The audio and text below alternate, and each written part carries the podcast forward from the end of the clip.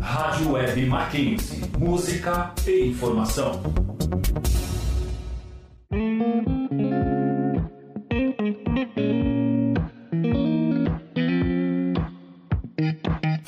Entre nós.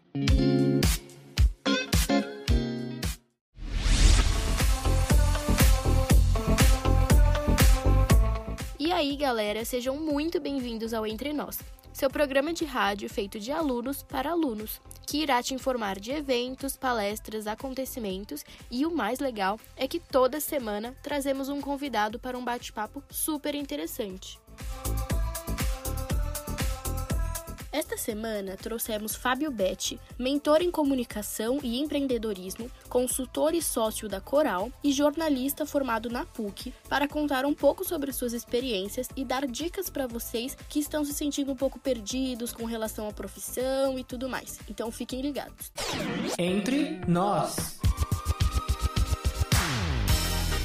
Eu sei que vocês estão ansiosos pelo bate-papo, mas antes disso, vamos falar um pouquinho sobre o que está rolando no mundo universitário. A EPS está novamente realizando uma rifa solidária, agora em razão à nossa quarta semana de saúde mental. Novos olhares que se sobrepõem a discutir práticas alternativas de saúde. Serão ainda sorteados dois ingressos para o curso, uma introdução à psicologia antirracista e dois livros que falam sobre saúde mental. Para não perder, acesse a página do CAEPS no Instagram CAEPS e fique por dentro. A AJ está promovendo o curso Networking no âmbito jurídico. Como atuar de forma profissional e saudável sem infringir o código de ética. O curso será ministrado no dia 11 de setembro, sábado, das 10 horas às 12 horas, pelo Dr. Paulo Sérgio Zago. Para não perder nada, acesse o arroba João Mendes no Instagram. O Centro Acadêmico dos Estudantes de Psicologia está realizando a campanha PFF2 para Todos, que conta com a sua ajuda para distribuir máscaras aos estudantes de psicologia e funcionários que voltaram às aulas presenciais. Se puder, ajude essa campanha e para saber mais, acesse a página da entidade no Instagram, CAEPC. Entre nós.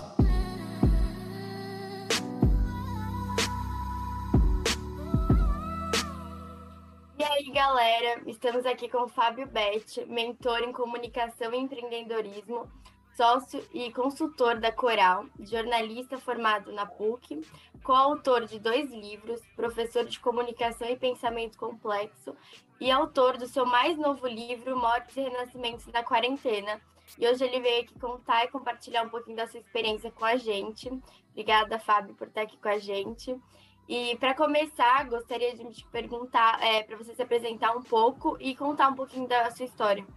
Obrigado, Dora, pelo convite. Um prazer estar aqui conversando com vocês. Né? Eu tenho 55 anos, como foi colocado, eu sou jornalista de formação, mas eu nem sempre é, pensei em fazer jornalismo. Primeiro eu tentei ser engenheiro, é, não deu muito certo, não era meu, meu mundo a engenharia e a parte de exatos, e acho que isso é comum com muitos jovens, né? A gente precisa experimentar para a gente descobrir o que a gente quer fazer. Na minha trajetória, eu já empreendi algumas vezes, eu brinco que aos 20 e poucos anos eu fui empreendedor precoce, eu já faria a minha primeira empresa, eu tentei montar uma produtora de vídeo mais de 30 anos atrás que não deu certo. Então, acho que isso também fala um pouco sobre mim. Já tive agência de comunicação, já fui executivo, e atualmente sou sócio de uma consultoria que ajuda pessoas e organizações em processos de transformação. Né? E eu moro, é, a pandemia deu um empurrãozinho para nós aqui na nossa família da gente decidir é, largar São Paulo, a cidade, para morar no interior. Então, eu moro no meio do mato com dois cachorros, algumas galinhas e eu brinco um monte de bicho solto, né? Passarinho, gambazinho, ouriço e algum coati, alguns outros animais que aparecem aqui. Que legal. E como a Dora comentou no início, é, o Fábio recentemente lançou um livro, Mortes e Renascimentos na Quarentena, que fala muito sobre o fluxo da vida e ciclos de renovação. Fábio, eu queria que você contasse um pouquinho sobre como foi o processo de desenvolvimento do livro. Marina, tem um, não sei se é um ditado, né, mas é uma, é uma, uma frase famosa, né, que para uma pessoa se realizar, ela precisa plantar uma árvore, fazer um filho escrever um livro, né? Eu já plantei talvez centenas de árvores, eu tive a oportunidade de ter dois filhos e faltava escrever um livro meu só, né? Eu tinha participado de algumas de algumas outras obras de outros autores, né? Grupos coletivos e tudo mais, né? E foi muito interessante porque para eu poder escrever o livro, eu precisei ficar sem voz, né? E fazer aqui um, uma, uma explicação. Eu, no ano passado, tive um câncer de tiroide, que é o famoso câncer, se é para ter um câncer que seja de tiroide, que é a frase que eu mais ouvi desde que eu descobri isso, que é o câncer mais simples, mais fácil de tratar. Só que depois de eu retirar a tiroide em agosto do ano passado, às vezes dá um tipo de efeito colateral, que é você ter algum problema vocal. Né? Então eu fiquei basicamente 40 dias com uma corda vocal paralisada, só uma corda funcionando, a outra parada, e aí eu não conseguia falar. Né? Então, nesse período exato de 40 dias, é, acabou acontecendo o livro. Eu escrevi ele em 40 dias. No primeiro episódio, quando eu saí do hospital, e todo dia eu tinha vontade de escrever algo. Né? Então, foi um processo criativo intenso. Demorei 55 anos para escrever o primeiro livro e quando ele sai, ele sai num processo, é, digamos assim, muito em fluxo. E a ideia do livro, na verdade, é para refletir sobre não só a morte de uma determinada voz que eu tinha, o renascimento de outro, né? Mas, sobretudo, uh, a respeito das mortes e renascimentos que a gente vive no dia a dia, todos nós, e, sobretudo, numa situação de exceção, de uma crise, que realmente provoca uh, em cada um de nós uma reflexão do que, eu eventualmente vou fazer diferente, porque eu já estou sendo obrigado a fazer diferente. Né? Estou privado da minha liberdade, do contato com os meus amigos, estou com medo, né? Vários, várias emoções acontecendo nesse processo. Então, é uma reflexão, sim, que obviamente vai, vai além da própria reflexão que eu faço sobre o, o, o que, que uma tiroide, que é por acaso né, o formato de uma borboleta, que é o maior símbolo, talvez, de transformação que a natureza nos presenteia. E, em certo sentido, a larva, aquilo que antes não era uma borboleta, precisa morrer né, para que a borboleta venha a nascer. Né? A lagarta, na verdade, na é larva, né? a lagarta ela não se transforma diretamente em borboleta. Ela primeiro ela se liquefaz né? Ela deixa de existir para que aí venha a borboleta. E acho que isso que a vida talvez nos ensine no dia a dia, né? É, pequenas mortes que ajudam a gente a, a, deixar de fazer algo, a deixar de ser, para realmente poder ajudar a existir o outro algo, a nascer um outro algo. E Fábio, muitas pessoas com a pandemia, elas estão tendo aquela sensação de não estarem aproveitando a vida do jeito que deveriam, né? E no nosso caso, por exemplo, os primeiros anos de faculdade, não consegui arrumar estágio agora de primeira, né? O que, que você acha sobre isso, né? Que dica você daria para esses jovens? Eu tive a sorte de, de, ser jovem sem pandemia, né? Porque não, não, não deve estar fácil para vocês. Eu tenho dois filhos jovens, né? Um de 19 e um de 24. O de 24 fazendo medicina quinto ano, o de 19 fazendo segundo ano de veterinária. A vantagem é que o mais velho, mais ou menos no meio da pandemia, as aulas voltaram, porque trabalho do o, médico para ser formado ele precisa ter aula dentro do hospital. Então ele, né, as aulas no hospital voltaram e permitiu ele outra vez experimentar esse espaço né, é, acadêmico, de ensino presencial, que é muito importante. O mais novo, basicamente, tudo aquilo que é, que é bacana no primeiro ano de faculdade, ele foi privado, né? Que é aquela porra louquice, festa, né? diversão também, poder curtir os amigos e tudo, ele foi privado. Então, eu sou bem empático, né? Porque é, eu confesso que para mim ficar tranquilo no meio do mato foi bacana, mas eu vejo como para os meus filhos é, é, difícil, porque é um momento onde você quer ter muito contato, você quer estar junto, você quer estar na balada, você quer estar na festa, você quer fazer tudo isso, né? Então, primeira coisa é, é acho que a gente precisa ser empáticos, né, pelo que vocês estão vivendo, que nenhum de nós adultos viveu, então a gente não sabe como é, como é que é, né? Então acho que a primeira coisa é essa. A segunda é assim, acho que tem uma frase que no começo da pandemia se falava muito, a gente parou de falar porque acho que deu azar, né? Porque é o vai passar, né? A gente começou, não, vai passar, vai passar, gente faz mais de um ano e meio que esse negócio não passa, né? E parece que a gente né, a gente está voltando, entre aspas, à normalidade, mas a pandemia não voltou ainda à normalidade, ou seja, não deixou de existir, né?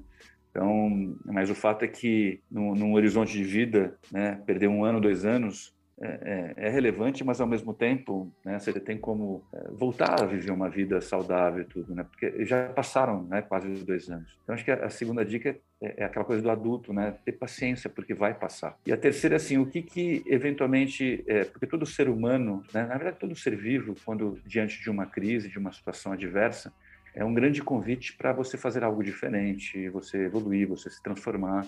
Né? Eu gosto, eu sou jornalista, mas eu, eu estudei bastante tempo biologia também, gosto muito de evolução. O que está acontecendo agora para vocês também mais jovens é é um convite também para vocês refletirem sobre o que vocês precisam mudar na vida de vocês.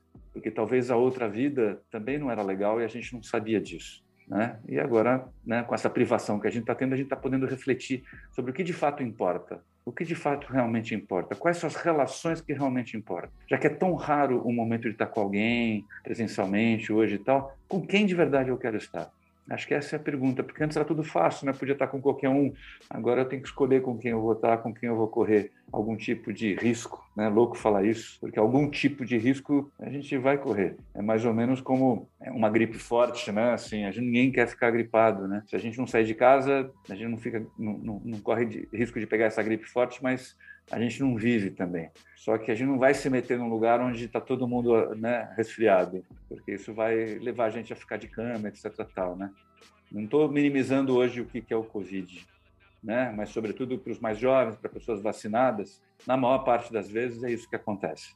Né? Mas, mesmo assim, a gente precisa fazer escolhas. Então, acho que vocês jovens estão tendo a oportunidade de refletir sobre quais as escolhas diferentes que vocês fariam nesse regime de exceção, né, de privação da liberdade. E o que você sugere para os jovens que ainda não têm certeza da carreira que escolheram? Aqueles que não têm certeza se estão no caminho certo e estão em busca de seus propósitos? E já vou juntar com uma próxima pergunta: como lidar com as frustra frustrações de não ter se encontrado ainda? Seria legal, né, se eu tivesse a resposta de um milhão de dólares, né, que é responder assim, dar a dica de agora só seguir essa dica e vai dar tudo certo, né? Bom, eu, eu quando eu olho pessoas na minha faixa etária, né, já mais próximas dos 60, ou seja, já meia idade, caminhando para serem considerados idosos, do que jovens propriamente dito. Eu vejo pessoas que se reinventaram várias vezes em termos profissionais, né? Eu não vejo, eu vejo poucas pessoas que lá atrás apostaram, na, né?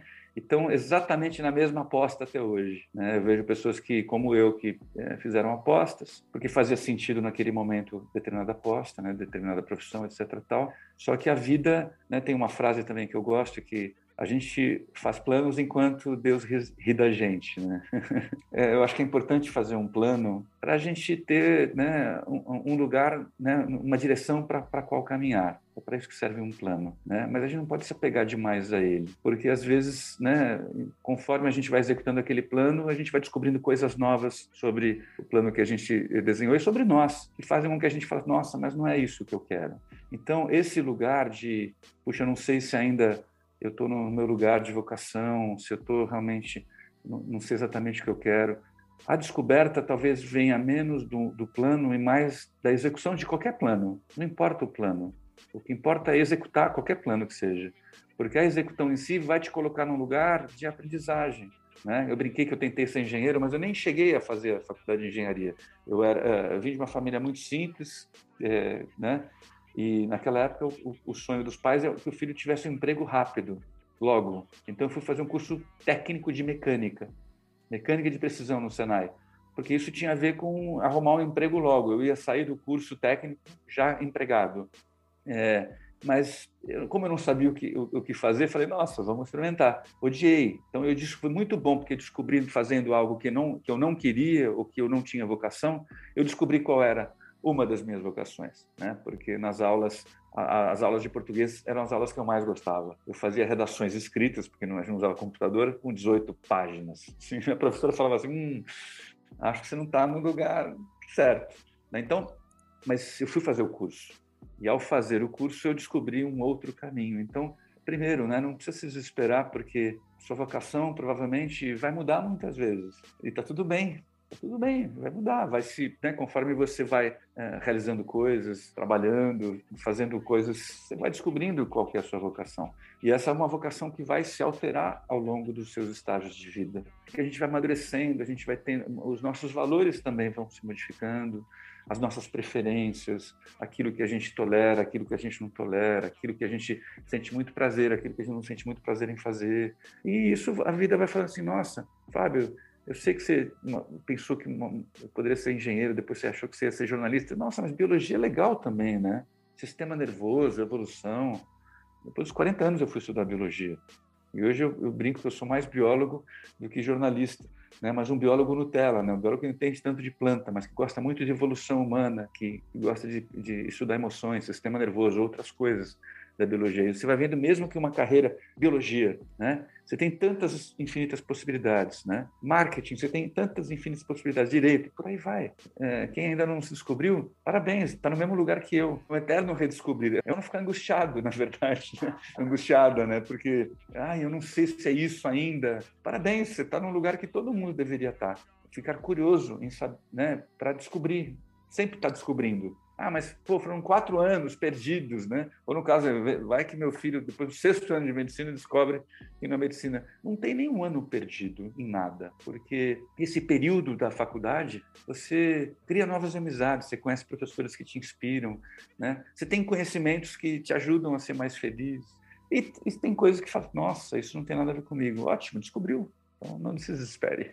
Fábio, qual você acredita ser a importância da experiência e da vivência no nosso dia a dia para a construção do nosso futuro? Você acha que ajuda? É, hoje em dia, né, hoje em dia, já falo há alguns anos falar sociedade maker, né? São os fazedores de coisas, né? Tem, na China muito assim, né?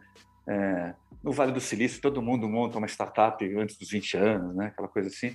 Eu acho que o que está por trás disso é, é, justamente se entregar um pouco ao fluxo da vida. Né? Para mim, a experiência é você se permitir testar, né? testar um pouco possibilidades. Né? Teve um, um, uma pessoa que eu, que eu gosto muito, que é um Romero que não é o Brito, Romero Brito acho que tem seu, seu valor, mas chama Romero Rodrigues, ele foi o fundador do Buscapé, né, um, site, um dos primeiros sites de busca, e ele ficou, sei lá, milionário com 20 e poucos anos, antes dos 30, porque foi o primeiro caso no Brasil de uma startup digital que foi comprada. E uma vez eu tive a oportunidade de conversar com ele, de entrevistá-lo para uma, uma série de conversas que a gente estava realizando na minha consultoria.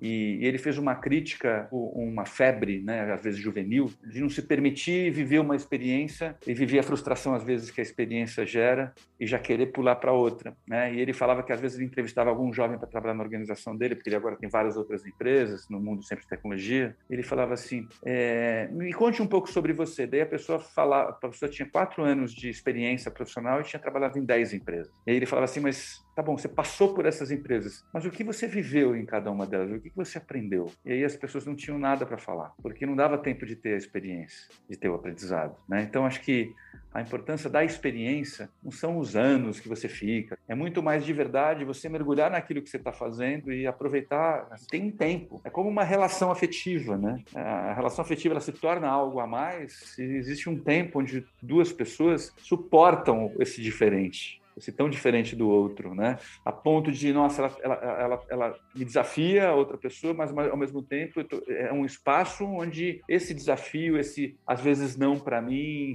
esse, esse outro jeito de ser me desafia também a aprender a me deslocar desse lugar que eu estou quentinho para um lugar né, de desconforto, de aprendizagem. Não? Então, então a experiência em si, sem nenhum demérito da teoria, da universidade, do estudo, ela é o lugar onde você vai ser confrontado com a vida como ela é, né? Porque a universidade, claro, ela te ensina muita coisa bacana e deve cada vez mais se aproximar do mercado e tal. É, só que é o mercado, né? É o viver cotidiano que vai te ajudar a, a dizer como que é de verdade essa, essa sua profissão e, e, e como você sustenta muitas vezes a frustração de não estar naquele mundo maravilhoso, né? Porque não existe esse lugar, né? O que existe é o mundo, né? O Shakespeare com toda com cheio de som e fúria, né? É, é, é esse mundo está o tempo todo em erupção em termos de oportunidades e aprendizados.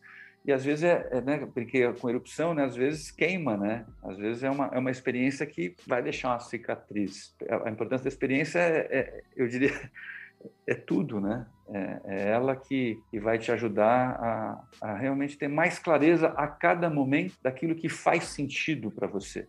Né? E aí, um disclaimer, né? Eu costumo ajudar pessoas e organizações a refletir sobre propósito mas nos últimos anos eu, eu tenho ajudado as pessoas a não refletir sobre o propósito, porque essa pergunta sobre o propósito de vida é uma pergunta muito pesada, ela, ela, ela gera muita responsabilidade, né?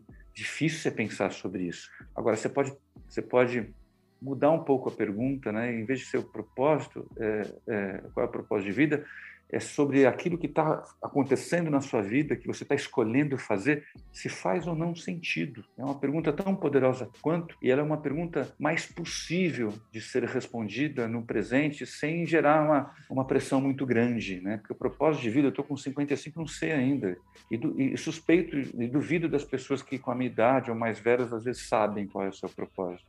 Né? É, é, é uma pergunta, talvez ao final da, da, da vida, naquele último momento, falar assim, nossa, descobri. né? Até lá é uma experimentação permanente e é uma pergunta assim, o que eu estou escolhendo para o meu viver hoje? Tipo de trabalho, relação afetiva, o lugar que eu moro, faz sentido para mim hoje ou não faz sentido? Né? Essa é uma pergunta entre aspas, tranquilizadora, digamos assim, do que a pergunta do propósito de vida. É, bom, entramos no mês de setembro agora, um mês que a gente fala muito sobre a depressão e a importância do autocuidado. E, Fábio, qual, como você acredita que as pessoas podem pedir ajuda com relação à saúde mental delas e como a gente pode ajudar pessoas que estão passando por isso? Acho que o primeiro desafio é reconhecer que nós vivemos numa sociedade onde a cultura reinante é a, é a cultura dos super-heróis, das pessoas que dão conta. Né? Os nossos ídolos corporativos são os caras da galáxia, né? São os caras e as caras da galáxia. Né? Steve Jobs, Bill Gates, são bilionários ou são pessoas que morreram jovem e lutaram por uma causa. Né? Então a gente vive ainda numa sociedade onde a cultura predominante é a cultura do não importa o que você viva, o que você esteja passando, né? Levante-se, né? E mostre que você é super poderoso, super poderosa e vai ser capaz de lidar com tudo, eh, todos os seus desafios, etc. Tal, né? Então, numa entrevista de emprego, né? É bacana você falar da, das, dos desafios que você superou, você caiu e se levantou, né? Então, todos os lugares que você vai, a gente é de alguma forma estimulado a não pedir ajuda. A gente até oferece ajuda bastante, porque ser altruísta é bonito, né? É bacana, ah, você ajuda as pessoas tal, mas pedir ajuda, hum, né? É, será que é mimizento, mimizenta? Né? Aí vão adjetivos aí, ah, pessoa fraca, né? Hum, será que ela dá conta desse novo trabalho que ela vai ter? Nossa, ela não está indo bem na faculdade, né? O que será que ela tem? É uma pessoa doente, né? É, só que assim, as pessoas normais, né? Vou usar agora a expressão normal, são as pessoas que, que adoecem, adoecem do corpo, adoecem da cabeça, porque o que, que às vezes a gente vive não é normal. Então, não é normal parecer normal numa situação não normal. Isso é loucura, né? Então, acho que a primeira coisa é o desafio de você ser contracultural. É uma expressão muito comum dos anos 60, né? É assim, porque tem uma cultura ainda reinante, que é a cultura de não pedir ajuda, é mal pedir ajuda. Né? Então, você vai ter que lutar um pouco contra essa cultura a favor da biologia, da natureza. Porque na natureza, a natureza são ciclos. Às vezes você está a mil, às vezes você não está a mil. Né? Você está down. Né? Então, acho que a primeira coisa é essa. A segunda, eu acho que é, é manter é uma rede próxima. Né? É, todo mundo precisa de uma rede de apoio. Todo mundo tá, tem que estar numa rede de apoio de alguém. Né? Ter a sua rede de apoio. Que é um lugar onde a gente pode falar assim, eu não estou dando conta e você não vai ser criticado nem criticada por causa disso. Pelo contrário, amiga, amigo, nossa, eu estou percebendo, você não precisa nem falar, estou sentindo. Eu tô, eu vou te ligar todo dia para saber como você está, né?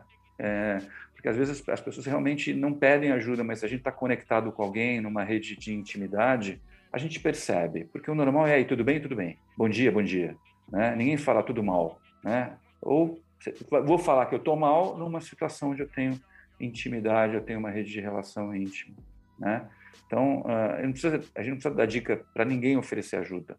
Todo mundo adora oferecer ajuda.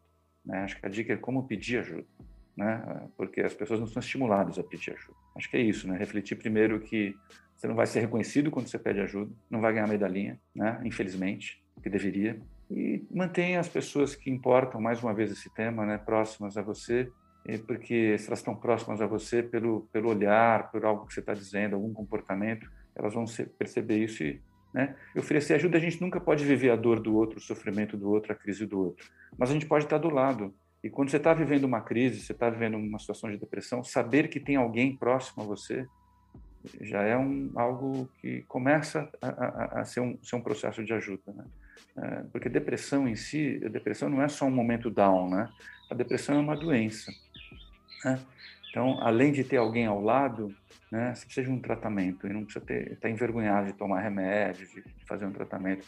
Na minha família, por exemplo, é, os meus pais sofriam de depressão, eu tenho uma irmã que sofre de depressão, eu sofro de depressão, então eu, eu tomo remédio, eu sou ajudado, né? Eu medito, daí tem todas as outras coisas que a gente é, pode fazer sem precisar se sentir é, menor, né?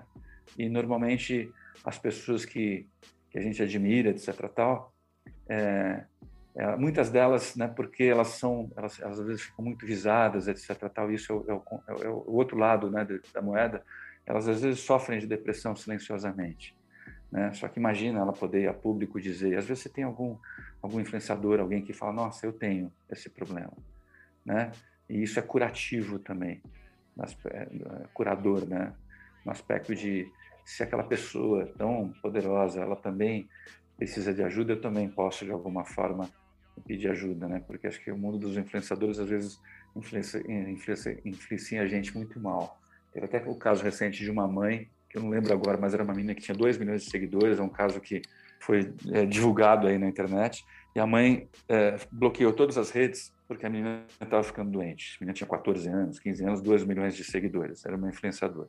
Estava ficando doente, porque ela começou a viver uma vida que era, ela era incapaz de ser aquela pessoa que ela dizia para os outros que ela era, e ela começou a sofrer muito com essa, essa mentira que ela mesma estava criando para a vida dela, né? Então, acho que muita gente está vivendo isso também. Eu ia até perguntar, mas acredito que você já até tenha respondido um pouco, qual a importância de uma boa conversa, né, numa situação como essa, é, entre família ou entre amigos, às vezes uma conversa é muito bem-vinda, né? É, e é desafiador, né? Porque a gente, a gente é, meio que está adestrado a, a não escutar, né? É, quando a gente fala em conversa, é, uma, é umas coisas que eu vou falar, você não vai escutar, aí você vai, vai ser sua vez de falar, eu não vou escutar, e aí não vai ter uma conversa. Né? A palavra conversar ou versar com tem a ver como.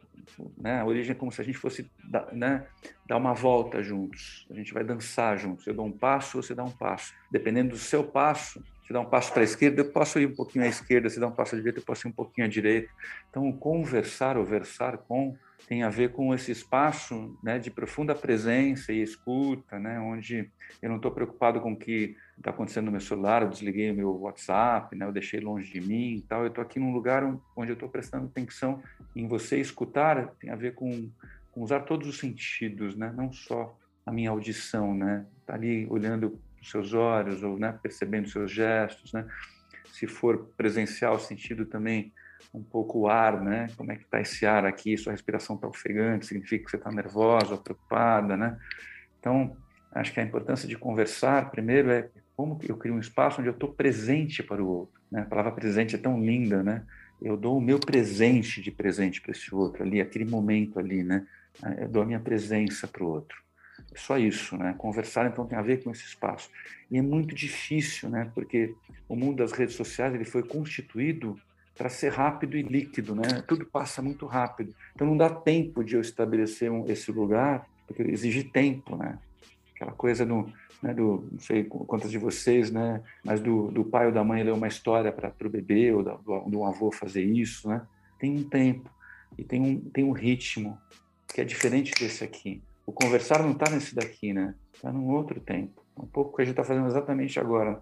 Como eu desacelero, para com uma, uma, música, né, para que aquela pausa entre uma palavra e outra também possa ter o seu significado e trazer algo como experiência para mim. Hum, interessante, né? Então tem primeiro esse espaço de dar de presente a minha presença para o outro. O segundo que, que é tão desafiador quanto é que e isso mais uma vez as redes ajudam a gente aí para esse lugar, né? É, a gente começa a ter opiniões tão tão firmes sobre as coisas, a gente acredita que as nossas opiniões são a verdade, né? Então, o que eu acho do outro é a verdade, o que eu penso sobre ah, as coisas é a verdade, e isso me impede de conversar com o outro, porque o outro também vai trazer as suas verdades, né? E se eu não tiver o mínimo de curiosidade para entender as verdades do outro, eu não vou também conversar. Vai ser só um despejo de verdades de um lado e de outro, né? E para ver quem quem é mais poderoso, quem ganha, né? O conversar não é um jogo de resta um. Eu digo que uma boa conversa é quando você traz a sua perspectiva, o outro traz a perspectiva dele e os dois saem com, no mínimo, duas perspectivas, né? idealmente uma terceira, que é uma perspectiva nova, que surge dessa conversa aberta. E os dois aprendem não só a perspectiva do outro, mas surge dessa conversa uma terceira perspectiva. Esse é o diálogo, né? é o processo onde a gente aprende. Se eu vou para uma conversa já certo do que eu sei, eu perdi meu tempo, porque eu saio da conversa exatamente com o que eu já tinha. Coisa chata, né? Eu sempre falo, nossa, eu consegui conversar com outro e sair de lá com a certeza que eu tinha antes. Nossa, que bom para você, né? Você ficou no mesmo lugar, é isso? Você ficou uma hora lá conversando com outro. É como se tivesse perdido uma hora, é isso que você fez nessa conversa. Então, acho que também pensar com uma vida tão preciosa, né? Como eu posso, se eu for conversar com alguém mesmo, eu me coloco, porque eu posso escolher não conversar também né? Também é uma escolha. Eu não quero conversar com aquela outra pessoa, ela me faz mal. É uma escolha também. Agora, se eu escolho conversar com alguém, mesmo que tenha, a pessoa vai dizer perspectivas da, que eu me sinto ameaçado, como eu uso esse tempo para aprender algo? Ou seja, me deslocar no tempo. Né? Eu era um antes dessa conversa, agora sou outro depois dessa conversa. Aprendi algo novo. Né? Então, acho que tem muito de intenção no conversar. Né? E quando essa intenção realmente é colocada, o outro sente a outra pessoa sente. Pelo menos eu acredito isso. Já... Bom, eu acho que as pessoas estão cada vez menos tendo diálogo, menos conversando. E você acredita que as pessoas estão cada vez mais perdendo a conexão entre elas, assim, mais distantes entre si, sem demonstrar sentimento, mais afastados? Bom, eu, eu, comentei que eu, além de jornalista, me julgo ainda jornalista, eu também sou biólogo. Depois dos 40 anos eu fui estudar biologia. Eu fiz uma formação aqui no Brasil de três anos, chama Biologia Cultural, e depois eu fui estudar no Chile e fiz meu mestrado no Chile, em Santiago, já faz alguns anos isso. E o que eu aprendi, entre muitas coisas interessantes, é que nós, Homo sapiens, para a gente ter existido e se desenvolvido como Homo sapiens, a gente teve que desenvolver um determinado tipo de dinâmica relacional com outros seres, outros primatas bípedes, né? que a gente teve que passar um tempo juntos para conseguir fazer com que o nosso cérebro crescesse mais do que outros primatas. Né? Por exemplo, os bonobos, que são os primatas mais próximos a nós, né? seriam tipo parentes distantes, né? mas e, e para que o nosso cérebro realmente conseguisse então se desenvolver, a gente precisou passar um tempo juntos com outros outros seres como nós. E para a gente passar um tempo juntos, a gente teve que desenvolver um tipo de dinâmica relacional, né, que tem a ver com curiosidade, com respeito, com admiração, com insistência na relação. Não, eu não vou desistir dessa relação, tudo mais tal, né? Para que o nosso cérebro se desenvolvesse. Então, essa questão da conexão, ela não é uma questão cultural, ela é uma questão biológica. Para a gente continuar existindo, né, toda espécie tem um, o, o, que, o que a torna possível, né? o que torna o ser humano possível é essa capacidade que a gente desenvolveu e que a gente ainda tem de se conectar. Então, se a cultura de alguma forma faz com que a gente fique cada vez mais fragmentado, né? Tem algo dentro de nós, que é o nosso DNA, a nossa biologia, que, né? Até mesmo quando você faz essa pergunta, fala, será que a gente, ela, ela vem de um lugar de autopreservação? E que bom que ela vem, porque a crise, né? Quando a gente se desconecta muito, é que é o momento de refletir sobre o que, eu tenho que fazer para me conectar. Nós precisamos de conexões fortes para a gente produzir uh, os químicos internamente que nos fazem bem né? A ocitocina, que é o hormônio do amor, tem a ver com a relação. A gente precisa de ocitocina. A gente precisa de muitas outras endorfinas que vêm da conexão com o outro. Então, assim, eu não tenho este medo, né? Porque a cultura pode nos impelir para um lugar, mas a nossa biologia, o nosso humano primordial, ele nos, nos leva outra vez a essa necessidade e a gente quer atender de estar conectado uns os Bom, agora mudando um pouco de foco, é, o mundo está mudando muito e eu queria te perguntar quais você acredita que sejam as profissões que irão surgir no futuro? Qual a importância de saber se adaptar com relação a elas no futuro? Muitos profissionais, muitos consultores, muitos filósofos se debruçam sobre que profissões devem vingar né, nesse mundo em transformação. Né? Eu sou mais simplista, eu acho que quando eu olho eh, a ficção científica que se transformou o nosso mundo, né? Tem duas grandes áreas, claro que elas não são separáveis, mas tecnologia e pessoas, né? Quando a gente olha para o que está acontecendo no mundo, né? Então, ou você vai trabalhar com tecnologia, vai programar robôs, né? Vai ter profissão de coach de robô também, né? Porque ele vai precisar aprender com o humano, tal, né? O, o, o mundo digital também, que, tá, né? Que, que, essa digitalização da vida vai, vai, vai seguir gerando muitas oportunidades para quem quiser trabalhar também nesse lugar. E tem o outro mundo, né, que a gente percebeu né, como efeito da pandemia. Né? Por exemplo, o fato da gente estar tá todo mundo conversando mediado né, por, por interfaces digitais, né, pelos zooms da vida, né, faz com que quando a gente tem a oportunidade de estar olho a olho com alguém por, né, que a gente consegue estar, o quão valor a gente percebe nisso. Né? Então, por mais que a tecnologia vai continuar sendo né, um, um, espaço de excelentes oportunidades para quem quer abraçar algum tipo de, de, profissão de sucesso, de futuro, eu vejo também as, as relações humanas, né, as profissões ligadas realmente a, a competências humanas que os robôs ou nunca vão conseguir ou vão demorar muito tempo para conseguir copiar, tipo profissões ligadas à empatia, né? Falam muito dos robôs que os robôs, é, é assim, inclusive a ficção científica tem dificuldade de mostrar robôs empáticos, né? Eles têm que ter uma coisa meio humana, né? Tem que ser meio um robocop para conseguir ter empatia, né? Tem que ser um misto entre, entre robô e, e, e, biologia, né? Entre tecnologia e biologia. Então, qualquer profissão que você é, precise mergulhar em, em temas é, muito, muito, muito humanos, de difícil replicabilidade através da tecnologia, como, por exemplo, pessoas que cuidam de pessoas, né? esse lugar de, de cuidados essencial, né? cada vez mais. Se a gente pudesse olhar para a pandemia e ver as profissões que cresceram muito, certamente profissões relacionadas à tecnologia digital, né? logística, né?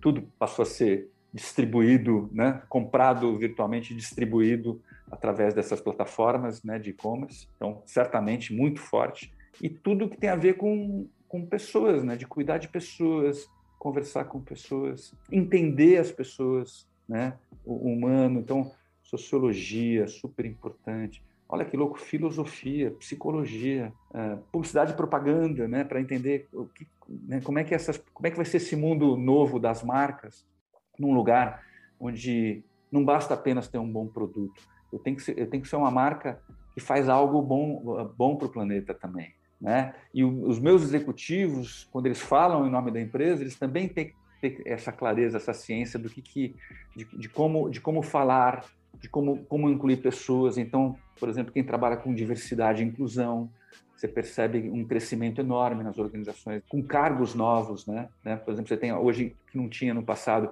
diretor de diversidade e inclusão, você tem diretor de ISD, que é a sigla para é, é, ambiente social e governança, que é, que é uma outra forma de entender sustentabilidade. Então, sustentabilidade é muito forte também. Né? Eu não saberia especificar exatamente qual vai ser a profissão, mas eu sei que estas áreas são as áreas que são mais é, exigentes hoje em termos de demanda, justamente por causa daquilo que a gente falou. De repente, quando a gente vai demais para um lado, né, a gente começa a perceber o valor da outra e fala, não, calma, gente, a gente precisa colocar outra vez gente aqui para trabalhar nisso, trabalhar naquilo tudo mais, né?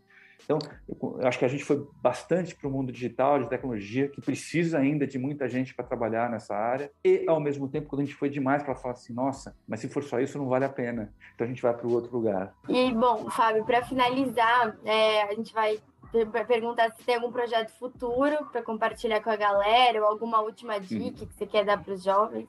Legal. Acho que eu vou mandar as duas coisas, né? Ter projeto futuro ou um sonho futuro é o que todas as pessoas no universo deveriam ter. Pode ser simples, não, não precisa, né? Porque a gente está sempre cuidando do presente, porque é no presente que a gente vive, né? o passado já foi, a gente fica reinventando o passado, contando histórias fictícias sobre o passado, mas ele já, ele já não existe mais, né? Então, quando a gente lembra dele, às vezes a gente, a gente inventa histórias ou fica uma mágoa, etc.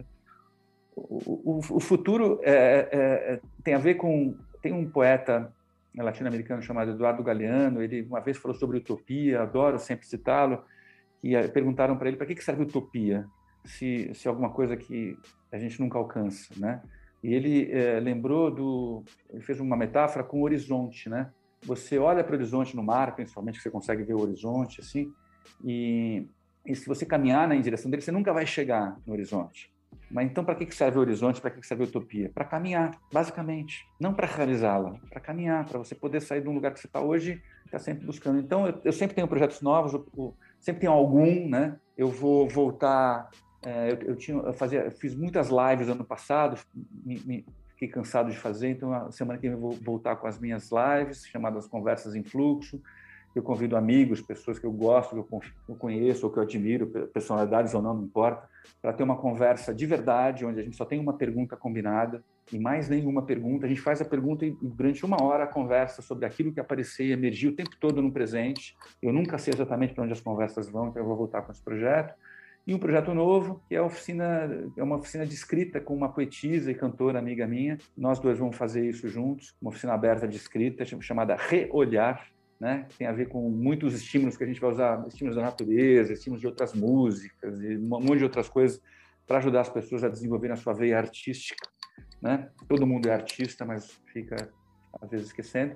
E tem um projeto que está o tempo todo sendo desenhado. Eu e minha esposa, a gente fez 25 anos de casados é, em dezembro do ano passado. A gente ia ficar três meses viajando. E, obviamente, a pandemia derrubou a gente. Então, tem o um projeto de ainda essa viagem acontecer. A gente fica projetando agora vai ser 2022, né? Já lá desenhando a viagem, etc. Tal. Quando chegar em 2022, a gente vai ver se a gente vai conseguir realizar essa viagem ou não. Mas tem que ter a utopia mesmo, né? Então, acho que a dica para vocês, né? E outros estudantes, tudo é viver no presente, entregar as coisas chatas, às vezes, que a gente tem que entregar no presente, engolir os sapos que a gente tem que engolir no presente para poder pagar conta, para poder sair, para poder fazer um pé de meia e poder fazer alguma coisa no futuro também. Então, é parte da vida. E ter experiências no presente.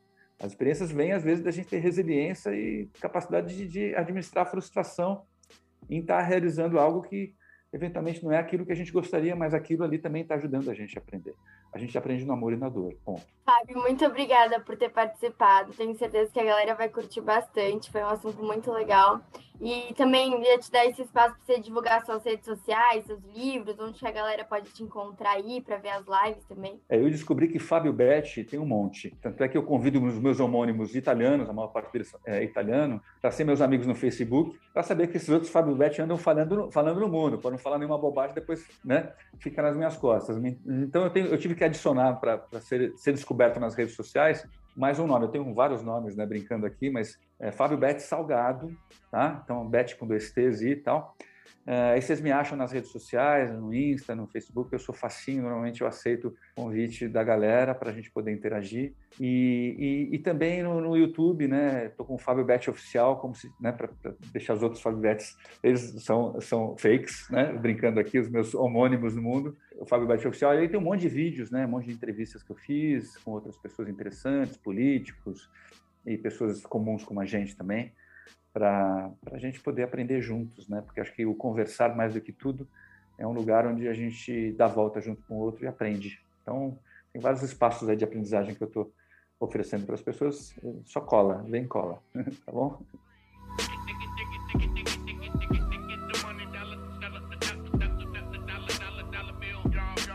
Entre nós.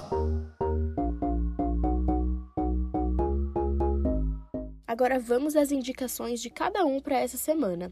Nessa parte, gostamos de dar dicas para vocês, seja algum filme, algum site, alguma página nas redes sociais e etc. Fala rapaziada, tudo certo? Minha indicação dessa semana vai para a série animada que foi lançada há pouco tempo no Disney Plus, que chama What If. É uma série que, que, traz histórias da Marvel em versões alternativas que contam o que aconteceria se alguns detalhes fossem diferentes dos acontecimentos dos filmes. Oi, gente, aqui é a Alice e a minha indicação da semana é o podcast semanal Tia do Zap Podcast, disponível no Spotify, que é um resumo de tudo o que aconteceu na política durante a semana com uma linguagem bem fácil e jovem. Oi, oi, gente! Aqui é a Isadora. E essa semana, minha indicação é o novo filme da Cinderela, lançado pela Amazon Prime na semana passada, dia 3 de setembro, trazendo uma nova e ousada abordagem musical da história tradicional que o público conhece. A Camila Cabello, que faz a Cinderela, é uma jovem ambiciosa cujos seus sonhos são maiores do que seu mundo permite. Porém, com a ajuda de seu fado madrinho, Billy Porter, ela é capaz de ir atrás e realizar os seus sonhos. Então vale a pena ir lá conferir esse final inesperado e esses atores incríveis. Entre nós.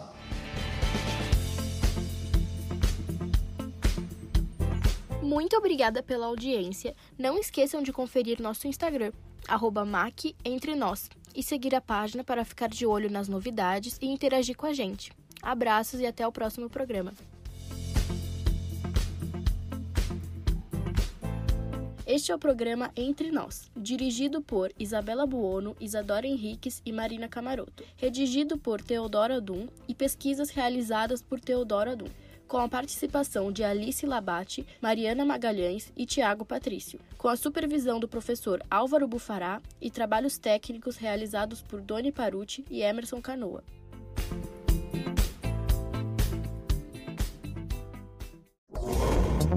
Rádio Web Mackenzie. Música e informação.